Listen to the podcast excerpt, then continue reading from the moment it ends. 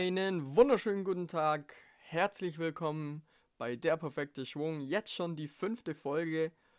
Und ja, das Jahr neigt sich dem Ende zu. Und was können wir am Ende vom Jahr immer noch machen? Ein Jahresrückblick. Der ist jetzt nicht auf mich bezogen, sondern auf drei Sportarten, wo ich mir rausgesucht habe. Und da wollte ich euch einfach die Gewinner und Verlierer des Jahres 2020 ein bisschen näher bringen. Genau, ich habe zum einen den Fußball, zum einen dann eben Ski Alpin natürlich und dann natürlich noch die Formel 1. Ja, ich bin froh, ehrlich gesagt, damit das Jahr 2020 jetzt zu Ende geht. Ich glaube, da gibt es noch einige, die wo sich meine Meinung anschließen. Und ja, ich denke, ich glaube, wir können starten mal mit dem Fußball. Wer ist mein Gewinner?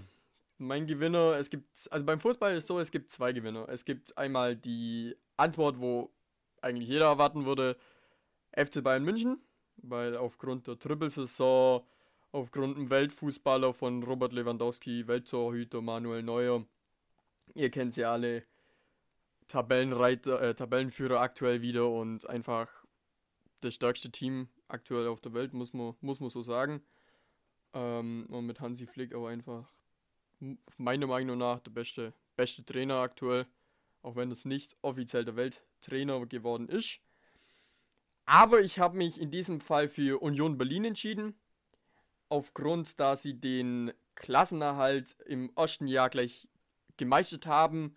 Sowohl konnten sie dann auch noch den Königstransfer mit Max Kruse tätigen, wo keiner im Vorfeld damit gerechnet hat eben und er gleich von Anfang an eben eingeschlagen ist und sie jetzt aktuell auf dem sechsten Platz liegen. Klar, Kruse ist eine Zeit lang ausgefallen dieses Jahr schon, aber das Team äh, aus Berlin konnte es gut auffangen. Haben auch schon Top-Teams geschlagen, beziehungsweise auch unentschieden gespielt. Und die finanziellen Mittel, wo einfach bei äh, Union da sind, sind halt viel kleiner wie jetzt zum Beispiel bei ähm, Bayern oder Dortmund oder so, da müssen wir gar nicht drum reden, aber Union hat einfach kleinere Mittel, wo sie äh, verwenden können. Ja, und aktuell, wie gesagt, stehen sie auf dem sechsten Platz, was international bedeuten würde. Wie gesagt, würde. Wir stehen immer noch Hälfte der Saison, ein bisschen weniger. Aber trotzdem, wie gesagt, ich habe mich für Union in Berlin dieses Mal entschieden. Verlierer der Saison, ich denke, das ist vollkommen klar.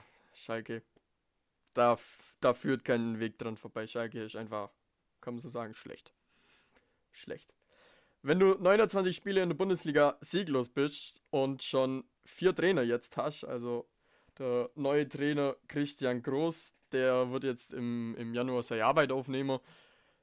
Das, ja, das ist, das ist einfach nichts so kannst du in der Bundesliga nicht, nicht bleiben.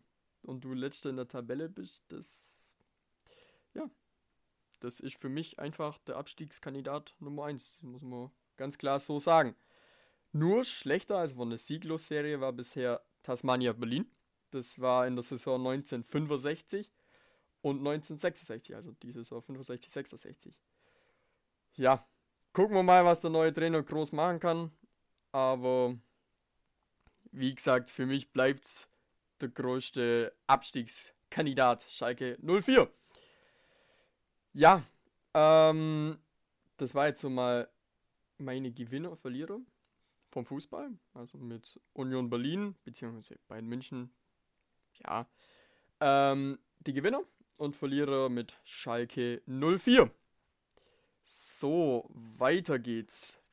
Weiter geht es mit der Formel 1. Als Gewinner von der Formel 1 habe ich mir Sergio Perez rausgesucht mit dem Mexikaner. Er wurde ähm, von Sergio, äh, Racing Point eben entlassen. Also halt, der Vertrag wurde aufgelöst zum Saisonende, da eben Sebastian Vettel den ersetzen wird. Ähm, genau. Und eben, man, ich finde halt, bei Perez ist halt das Ding, er hat dieses Jahr echt gezeigt, damit er seine Leistung abrufen kann. Er hat seine, seinen ersten Sieg dieses Jahr verbucht. Er hat richtig gute Leistung gebracht, weil das Auto war halt auch eben äh, siegfähig oder konnte halt auch mitfahren. Klar, an Mercedes oder an Red Bull vorbeikommen ist nicht so leicht. Und ja, er hat halt auch dieses Jahr sein Teamduell ganz klar gegen Lance Stroll gewonnen, sowohl äh, im Rennen als auch im Qualifying. Natürlich alles auf die Saison gerechnet. Aber für 2021 hat er dann eben äh, ein Red Bull Co Co Cockpit, Cockpit, genau, ein Red Bull Cockpit äh, ergattern können und wird dann eben an der Seite von Max Verstappen eben äh, um Siege Mitfahrer kennen. Genau, und deshalb finde ich halt, weil es halt diese Steigerung ist von Racing Point auf Red Bull und halt einfach, äh, mir ist halt einfach Sergio Perez auch ähm, ja, sympathisch und ich finde, der hat einfach verdient für mich als Gewinner der Saison 2020 da zum Stehen. Genau. Wo es einen Verlierer, äh, wo es einen Gewinner gibt, gibt es natürlich auch immer einen Verlierer. Ja, das ist leider aus deutscher Sicht, muss man leider sagen, das ist Sebastian Vettel, meiner Meinung nach. Aufgrund der ganzen äh, Sache mit Ferrari, mit der Rauswurf, äh, mit dem Rauswurf schon vor Saisonbeginn war es einfach kein gutes Licht auf die Ferrari-Bosse geworfen hat und man lange Zeit eben nicht wusste, fährt er überhaupt weiter oder wie geht es mit Vettel weiter, ähm, hat er sich schlussendlich dazu entschieden, äh, 2021 für Racing Point eben zu fahren, also praktisch den Sitz von Perez zu nehmen und an der Seite dann von Stroll zu fahren. Ja, aber das Jahr vom Vettel war einfach, das war einfach nix das Ding ist halt auch, Ferrari allgemein war dieses Jahr nicht gut. Gut, er hat halt auch, man muss zu Vettel sagen, er hat all seine Duelle praktisch verloren gegen Leclerc, beziehungsweise halt auch wieder auf die Saison gerechnet. Sein Qualifying und seine Rennen war halt einfach immer äh, Leclerc besser. Leclerc ist halt einfach die Zukunft. Die der hat einen langfristigen Vertrag von Ferrari bekommen eben. Und Vettel ist halt einfach schon deutlich älter. Deshalb Ferrari, äh, Ferrari. Deshalb Vettels Legendenstatus, finde ich, hat auch deutlich gelitten in der Saison. Da muss man ja gucken, wie sich der Legendenstatus, sag jetzt mal, erholt, wie sich Vettel von der Saison erholt. Und da, da bin ich mal gespannt auf die 2021er Saison im Racing Point dann. Da mache ich nur eine kleine Bonus-Sache sagen. Ähm, ja, 2021 ist ein interessantes Jahr. Also eigentlich äh, ist ein trauriges Jahr, weil einfach kein Formel 1 mehr im Free TV kommt, weil RTL jetzt keine Übertragung mehr anbietet, sondern das Ganze nur noch auf Sky läuft. Und 2021 äh, ist eben das letzte Jahr, bevor es dann 2021 ein neues Reglement gibt. Also da 2020, 2022, 2022 gibt es dann auch komplett neue Autos, wo es dann alles, eigentlich alles überarbeitet wird und halt komplett neues Reglement und ja, weil für 2021 kannst du eigentlich nicht großartig Sachen verändern, da ist großartig, ähm, da ist eigentlich vieles eingefroren und vieles von der 2020er Saison wird dann übernommen, nur Feinheiten angepasst. Genau. Ich bin auch gespannt, wie sich Mick Schumacher in der Saison 2021 schlagen wird. Der Sohn vom siebenfachen Formel 1 Weltmeister Michael Schumacher wird im Haas sitzen, dem US-Rennstall. Genau, und da gucken wir mal, was er dann reisen wird. Ja, so, gucken wir mal weiter. Das war jetzt Formel 1. Jetzt geht's weiter. Zum Ski Alpin. Wer wird da mein Gewinner mein Verlierer sein? Das habe ich auch eingeteilt äh, in Damen und Herren, damit es ja, bisschen, bisschen fairer ist das Ganze. Ähm, bei den Damen, fangen wir mal mit den Damen an. Bei den Damen der Gewinner, also die Gewinnerin, das ist ganz richtig, äh, ist Federica Brignone. Sie ist eben die Gesamtweltcup-Siegerin der vergangenen Saison gewesen. Man musste ja auch sagen, sie hat ein bisschen profitiert davon, damit die Rennen äh, aufgrund der Corona-Situation letztes Jahr dann abgebrochen wurde oder die Saison dann abgebrochen wurde und da ähm, ja, sie frühzeitig praktisch als äh, Siegerin erklärt worden ist. Und die letzten paar Rennen einfach dann ausgefallen sind. Aber sie hat sich verdient, das muss man auch sagen. Also sie hat eine starke letzte Saison gezeigt eben und dieses Jahr hat sie auch schon gut abgeliefert. Sie hat schon drei Podestplätze eben in dieser Situation, äh, in dieser Situation, in dieser Saison äh, geschrieben eben oder konnte sie schon feiern. Genau. Wo es einen Gewinner gibt, gibt es natürlich auch einen Verlierer und in diesem Fall ist es die Wendy Holdener. Sie hat 2020 vier Podestplätze erreichen können, was weniger ist, deutlich weniger ist wie in den vergangenen Jahren. Zum Beispiel in ihrer Paradedisziplin, dem Slalom, konnte sie nur ein Podestplatz eben feiern, was ich eigentlich mehr erhofft habe, da eben auch Schiffrin nicht ganze Zeit 2020 eben dabei war. Oder halt die Rennen, wo 2020 noch äh, stattgefunden haben, war sie eben nicht dabei.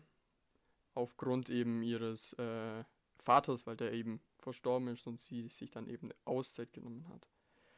Da habe ich dann ein bisschen mehr von Holdener eben erhofft und gedacht, damit sie dann im Slalom mehr Podestplätze einfahren konnte, aber ist leider nicht passiert. Ich hoffe einfach für sie, damit es äh, wieder aufwärts geht. Sie ist eine sympathische Person. Ich habe sie auch schon äh, getroffen mal äh, in Garmisch eben und das sie sind einfach ganz nette Personen im, im Weltcup und mal gucken. Ich hoffe einfach, damit es für die Wendy wieder aufwärts geht. So, gehen wir zu den Herren der Schöpfung. So, als Gewinner für mich 2020 steht äh, Marco Odermatt. Der hätte ich auch Kilde nennen können.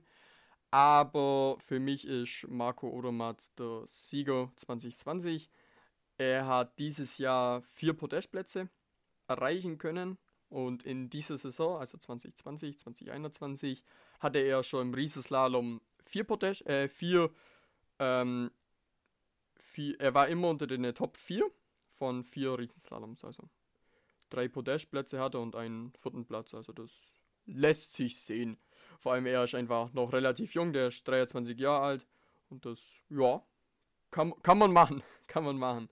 Und eben sein großer Stand gegeben dieses Jahr 2020 dann auf. Und dann finde ich, kann man dem schon als Gewinner des Jahres sehen. Aber ja, ähm, der Verlierer ist für mich der Max Franz, der Österreicher, aufgrund, weil er einfach früher in den vergangenen Jahren einfach ein Topfahrer war. Äh, aber dieses Jahr war, es halt einfach nichts. Der war, sein bester Platz war neunter Platz eben in Gröden. Das war jetzt erst neulich eben, äh, Anfang vom Monat, Mitte vom Monat sowas. Aber er ist einfach nicht mehr diese Konstante, wo er früher einfach war und deshalb ist er für mich einfach der Verlierer des Jahres. Ich hoffe auch für ihn, damit es aufwärts geht. Er ist auch ein super Typ. Ich habe ihn auch mal äh, getroffen, das war auch in Garmisch vor drei Jahren. Ja, ich glaube drei Jahren, vier Jahren, irgendwie so. Äh, habe auch natürlich ein Bild mit dem gemacht. Oder er durfte mit mir ein Bild machen, je nachdem, wie man sieht. Spaß, aber ja, ich hoffe einfach für ihn, damit es auch bergauf geht und gucken wir mal, was 2021 für Max Franz geht. So, was haben wir denn noch? Wir haben noch kleine Sportnews, habe ich vorbereitet. Nicht viel, zwei, drei Sachen. Zum einen Skispringen. Es geht jetzt wieder die vier Schanzentournee los und ja, da könnt ihr einfach reingucken. Ich finde Skispringen echt interessant. Auch ähm, genau in Oberstdorf ging es jetzt eben los heute mit der Qualifikation eben und dann die Tage geht es dann los in den anderen Städte. Genau. Dann natürlich Dart WM. Super geil. Gabriel Clemens hat den aktuellen Dart-Weltmeister Peter Wright 4 zu 3 geschlagen und ist damit eine Runde weiter. Und gucken wir mal, wie weit die Reise vom Gabriel geht. Und ja, da bin ich schon mal erfreut, damit wir jetzt so einen guten Dartspieler hier haben, der wohl auch den aktuellen Weltmeister schlagen kann. Mal gucken, mal gucken.